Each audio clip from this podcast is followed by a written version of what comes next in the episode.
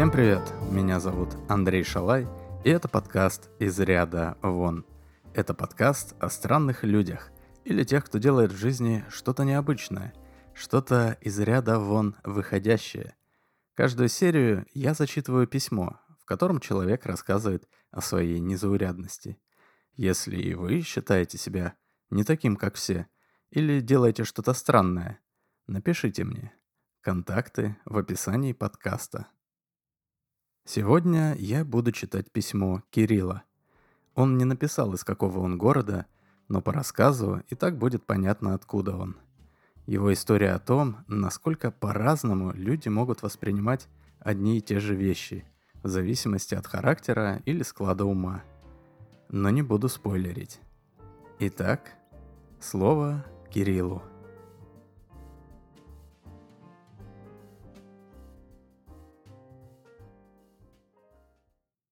Всем привет. Меня зовут Кирилл. У меня никогда не было особых талантов.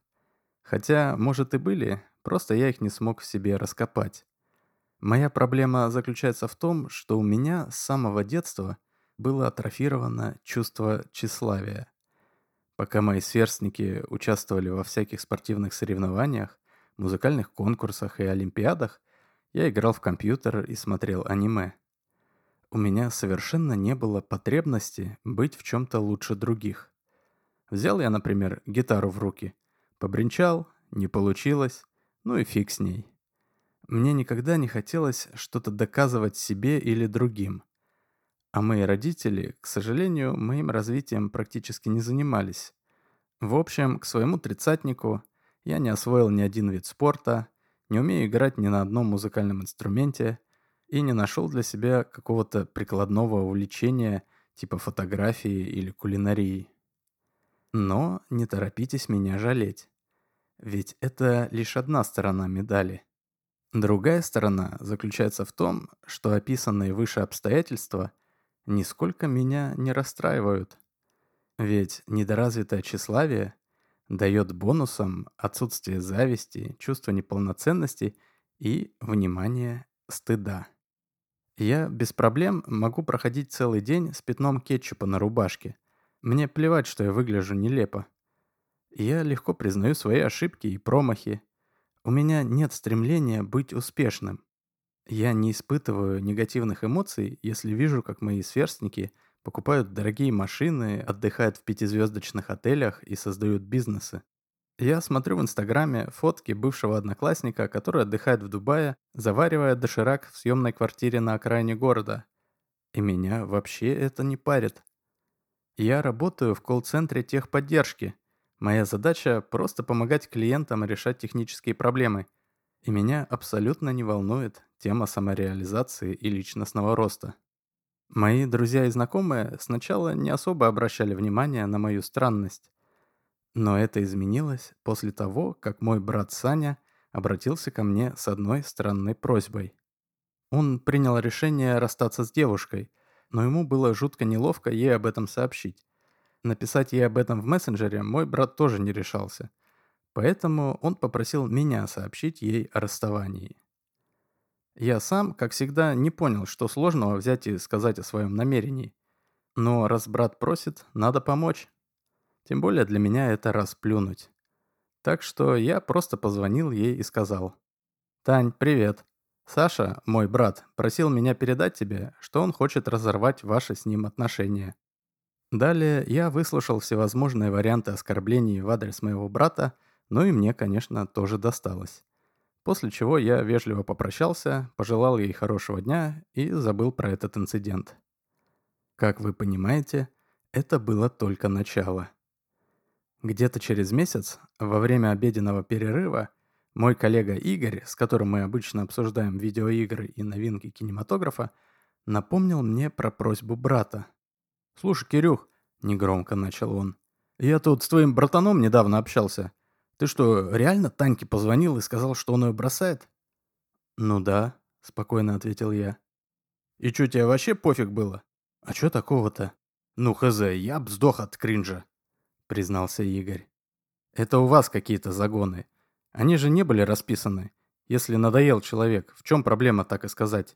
Эх, Киря, ты как всегда, короче. Но я, в общем-то, про другое хотел спросить. Раз тебя не парит людям такие вещи говорить, можешь и меня выручить?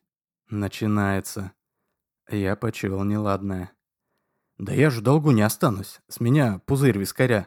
С этого и надо было начинать. И что я должен... Погоди. Так у тебя же девушки нет. Или я чего-то не знаю? Да при чем тут девушка? Ты можешь моей маме позвонить и сказать, что я на самом деле никогда не заканчивал институт и бросил учебу на третьем курсе. А то она запарила меня постоянно пилить, как же так, я инженер и работаю в колл-центре. Да, ты что, так ей не рассказал? Иначе б не просил. Ну что, сделаешь? А в чем прикол?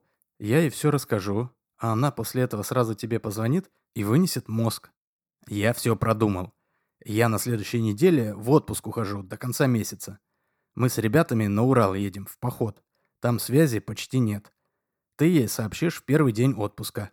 А через две недели, когда я вернусь, она уже остынет, и я как-нибудь отболтаюсь. Странные вы, конечно, ребята. Но мне пофиг, с тебя бутылка односолодового. Я сделал все, как меня просил Игорь. Ничего сложного. Потом я похожим образом помог еще нескольким коллегам. Один просил рассказать сестре, что не сможет приехать на свадьбу. И еще одна коллега с моей помощью порвала со своим бойфрендом. Но это все было баловством. Все изменилось после просьбы нашего сисадмина. Он в 2018 году собрался покинуть Россию, а его родной брат работал управленцем среднего звена в одном из департаментов правительства Москвы. И этому брату я должен был сообщить, что наш сисадмин Дима уезжает из России в Грузию, и пока Путин у власти, он возвращаться не собирается. Сам он ему об этом рассказать не хотел, так как поругался с ним еще при аннексии Крыма. В общем, звоню этому брату и говорю. «Сергей, здравствуйте. Меня зовут Кирилл. Я друг и коллега вашего брата Димы». «Добрый день. Слушаю вас. Он опять что-то учудил?» Серьезным голосом ответил чиновник. «Не совсем. Он попросил вам передать, что он покидает Россию, и пока Путин у власти, он не собирается возвращаться. Для начала он едет в Грузию, а там дальше как пойдет». «Ясно, понятно. Ну что ж, ожидаемо. А что сам не позвонил или не написал?» «Как он мне сказал, он устал спорить с вами о политике, а такая новость, несомненно, спровоцировала бы очередную перепалку». Да уж, тут он, наверное, прав. Ну, в любом случае, спасибо, что сообщили. Да, не за что, ответил я и уже собирался закончить разговор, но тут Сергей неожиданно спросил. Скажите, а почему вы согласились сообщить мне эту новость вместо Димы? Ну, во-первых, ваш брат сказал, что как освоится, пригласит меня к себе в Грузию, а я давно мечтал туда съездить. А во-вторых, благодаря особенностям характера, мне подобные разговоры не доставляют особого дискомфорта. Я в последнее время периодически помогаю друзьям и знакомым сообщать кому нужно неприятные новости. Интересно, очень интересно. Задумчиво пробормотал чиновник, после чего вежливо попрощался. Я думал, на этом история закончится. Но, как выяснилось, это было лишь началом череды невероятных событий. Где-то через месяц Сергей теперь уже сам мне позвонил. Он был краток и просто пригласил меня на обед в один из ресторанов в центре Москвы. Я, конечно же, сразу согласился. Дело в том, что я очень люблю вкусно поесть, особенно в ресторане. А тут намечался бесплатный обед в одном из заведений в центре города. Когда я шел навстречу, я думал, что Сергей будет просить меня каким-то образом повлиять на его брата – чтобы тот вернулся в Россию. Я почему-то решил, что нужен Сергею просто как человек, который гораздо лучше знает Диму. Но в итоге про Диму мы так и не поговорили. В ресторане Сергей сразу перешел к делу. Он рассказал, что его пригласили работать в федеральное правительство, руководить одним из отделов Министерства культуры. Это было очень серьезным повышением, и Сергей собирал команду. Ему нужны были люди, которому он мог бы доверять. И раз я дружу с его братом, значит, человек я порядочный, заключил он. Но это было не главное. Больше всего его интересовала моя невозмутимость и способность без труда сообщать людям неприятные вещи. Он хотел, чтобы я стал его помощником и занимался фильтрацией входящих звонков и при надобности сообщал кому следует неприятные решения начальника отдела. Сначала я скептически отнесся к этому предложению. Работа в госучреждении меня пугала большой ответственностью. А я не люблю, когда мне нужно что-то решать или когда от меня зависят другие люди. Но Сергей меня убедил, что по сути моя работа не будет сильно отличаться от того, что я делаю в колл-центре. У меня будут инструкции, и мне просто нужно будет в определенных ситуациях озвучивать заготовленный скрипт. При этом платить мне будут в 4 раза больше. Что ж, почему бы и нет? Если не понравится, я всегда смогу вернуться в колл-центр. Такие специалисты, как я, всегда там нужны. Так что я ничего не теряю. Подумал я и согласился. Я не буду описывать процедурную часть смены работы. Все жутко скучно. Для моего повествования важно только зафиксировать, что я благополучно стал сотрудником секретариата аппарата Министерства культуры. Я перейду сразу к работе в министерстве. Особенно первое задание достойно отдельного упоминания. Когда я прошел инструктаж и был уже готов приступить к работе, Сергей позвал меня в кабинет, и у нас состоялся серьезный разговор о моих обязанностях. Он по большей части повторил содержание инструктажа, прибавив к этому эмоциональную часть о том, как он на меня рассчитывает. Интересное началось дальше. «Кирилл, вы готовы к своему первому заданию?» Внезапно спросил Сергей. «Инструктаж я прошел, в принципе, я знаю все, что нужно», — ответил я. «К сожалению, в деле, о котором я хочу вас попросить, инструктаж вам не поможет», — со вздохом ответил Сергей. Я напрягся, и, видимо, сделал это слишком заметно, и Сергей поспешил меня успокоить. «Не стоит беспокоиться. Как мы и договаривались, ваша деятельность не будет выходить за рамки телефонных разговоров или совещаний в кабинетах министерства. А экстраординарность первого задания заключается в собеседниках, с которыми я хочу попросить вас пообщаться. И что же это за собеседники такие? Мои друзья, сказал Сергей и как-то грустно улыбнулся. Он продолжил. Видите ли, мой перевод на новую должность будет даже не социальным лифтом, а социальной катапультой, которая запустит меня на недосягаемые ранее высоты. А мои друзья, к сожалению, останутся на том же социальном уровне, что и были. И теперь я оказался в неловкой ситуации. Например, если я захочу поиграть с друзьями в гольф, я не могу пригласить старых друзей, им это не по карману. В баре, куда я теперь иногда захожу выпить после работы, бутылка вина может стоить половину месячной зарплаты людей, с кем я раньше близко общался. Темы для разговоров у нас теперь просто несовместимые. Я буду рассказывать про отпуск в Эмиратах, Индонезии или Бразилии, а в ответ буду слушать про отдых в Турции и Египте. Их дети будут поступать во всякие политехи и в лучшем случае в МГУ, а мой сын поедет учиться в Кембридж или Стэнфорд. Теперь я живу с ними в разных системах координат. У меня появляются новые друзья и знакомые одного со мною статуса, а свободного времени стало только меньше. И я не могу тратить его и на старых друзей, и на новых. Так что, сам понимаешь. Но это все-таки мои близкие друзья, многих из них я знаю с детства. Я не могу просто взять и сказать им, что мы больше не можем общаться. Мне придется постоянно выдумывать всякие причины не встречаться с ними и объяснять, почему я не могу прийти на очередной день рождения. Это очень тяжело эмоционально. Я думаю, ты уже догадался, о чем я хочу тебя попросить. Догадался, тихо сказал я. Даже такому сухарю, как я, стало немного грустно после этого разговора. Но то, что собирался сделать Сергей, было, по крайней мере, честно. Это лучше, чем игнорировать звонки или придумывать нелепые отговорки. Сергей дал мне список телефонов с именами, и я обзвонил всех его старых друзей. Каждому из них я сообщил, что мой начальник вынужден прекратить дружеское общение. Ему очень жаль, но жизненные пути близких людей имеют свойство расходиться. Сергей очень сожалеет об этом. Он сам настолько эмоционально подавлен, что не в состоянии лично сообщить о разрыве отношений. И все в таком духе. Прошло несколько лет. Я спокойно себе работал, странных заданий больше не было. У моей деятельности было два основных направления. Первое – отшивать по телефону разных чиновников рангом пониже и всевозможных коммерсантов, которые были занесены в черный список.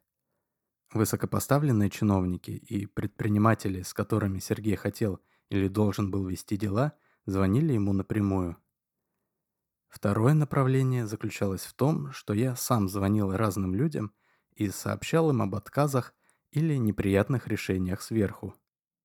И вот началась так называемая специальная военная операция. Как и во многих других отраслях, у нас началась жесть. Если раньше мне нужно было отфильтровывать всякие идеи типа всероссийского соревнования по метанию коровьих лепешек – или памятников героям караульной службы ГУЛАГа, то с развитием Z-истерики к нам начали поступать самые дикие предложения и инициативы. Например, организованное сожжение книг авторов и иноагентов на центральных площадях городов России, переименование Санкт-Петербурга в Путинград, научные экспедиции с целью поиска русского гена у Иисуса Христа – закупка полиграфов в школы для поиска нацпредателей среди учителей и многое-многое другое. До поры до времени мы все это успешно отклоняли. В некоторых случаях мы, конечно же, были бессильны, поэтому полностью уберечь города от военных билбордов с новой Z-свастикой мы не смогли. Война сильно изменила мнение моего начальника Сергея. Раньше он занимал прагматичную позицию – и был сторонником теории малых дел, то есть делать на своем месте хорошие дела и не лезть в глобальные темы. Теперь он, будучи несогласным с глобальной линией руководства страны, своими малыми делами пытался ее саботировать. Те инициативы, которые все-таки проходили мой фильтр, он отклонял или сокращал при помощи своего служебного положения. На рожон он не лез, а просто применял экономические или организационные аргументы. Слишком дорого, сложная логистика, слабый медийный эффект и другие вполне рациональные причины. Но долго так продолжаться не могло. В конце концов, и на него нашлась управа. На нас вышла инициативная группа патриотов России, поддерживаемая состоятельными бизнесменами и важными политиками. И вот какую дичь они хотели организовать.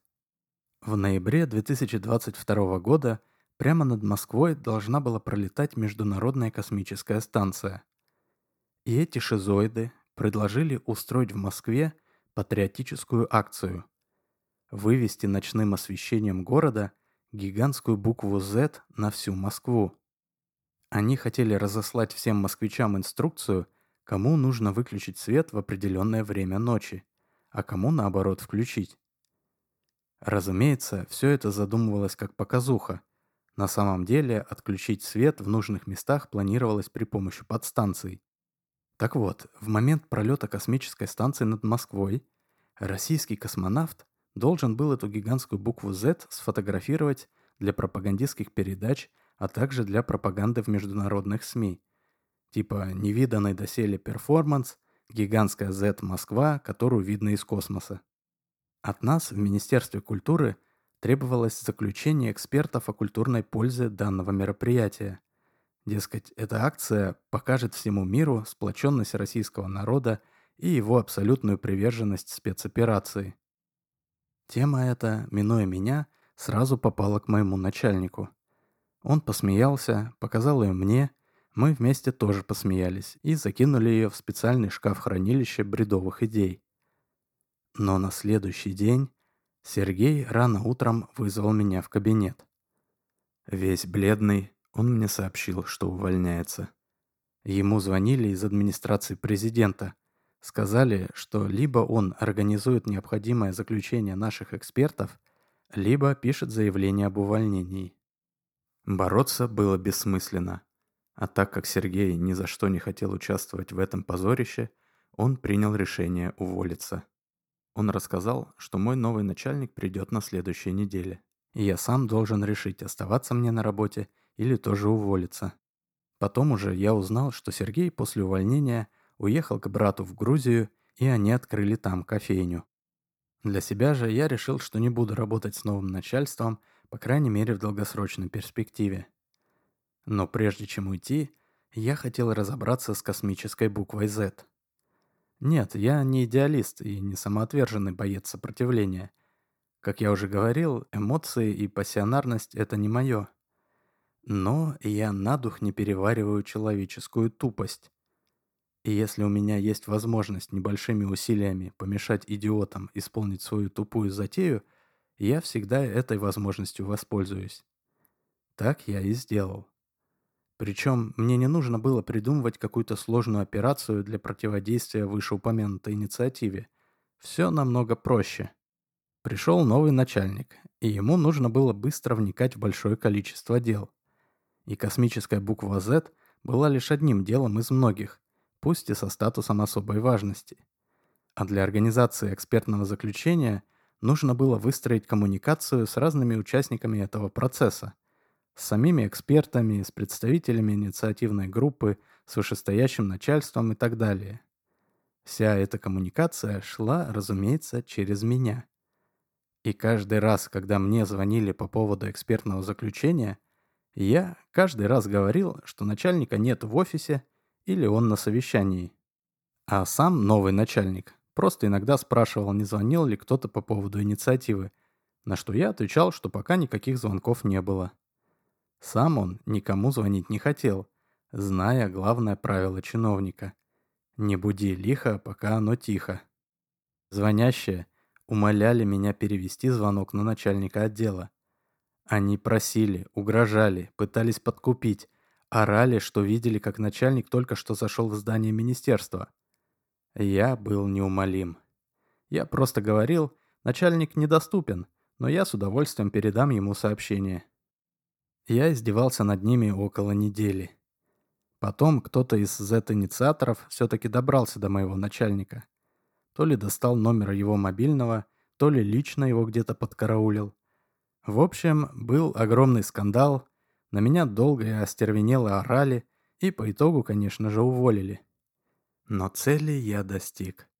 Пока на Земле решались бюрократические вопросы, космическая станция покинула нужную траекторию, и акция с фотографией из космоса потеряла свою актуальность.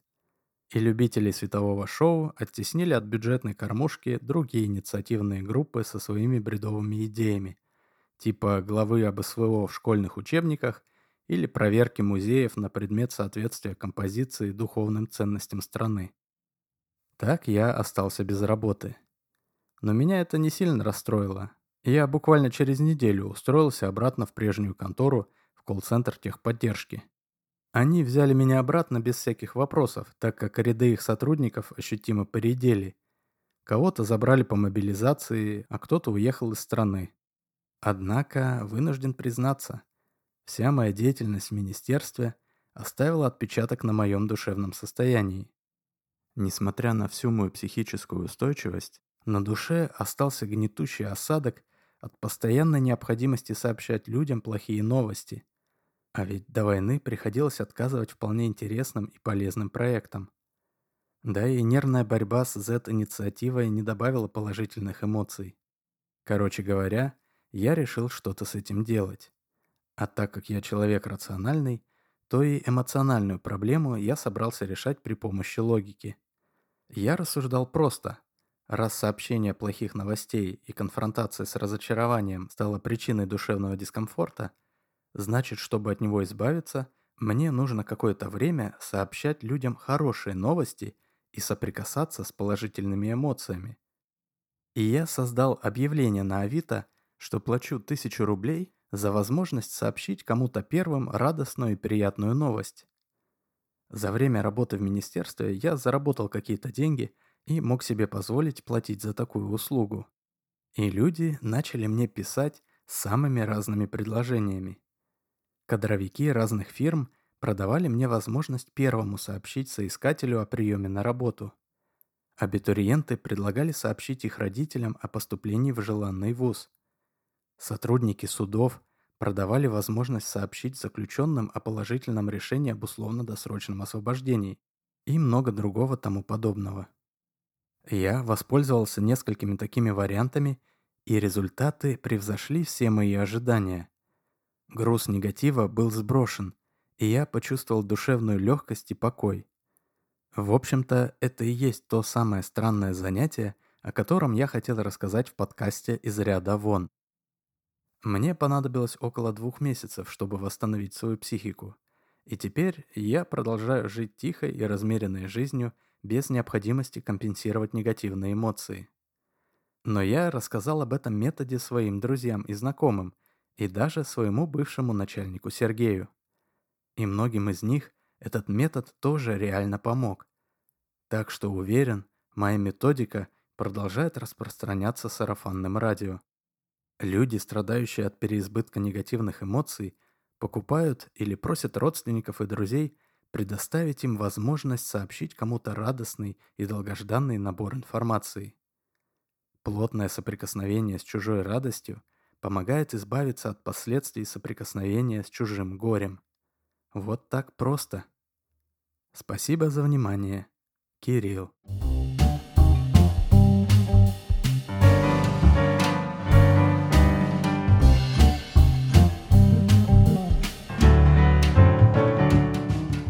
Кирилл, спасибо тебе большое за твою историю. Удивительно, как, несмотря на достаточно трагические события, твоя история получилась в итоге доброй и душевной. Ну а вы, дорогие слушатели, берите на заметку метод Кирилла.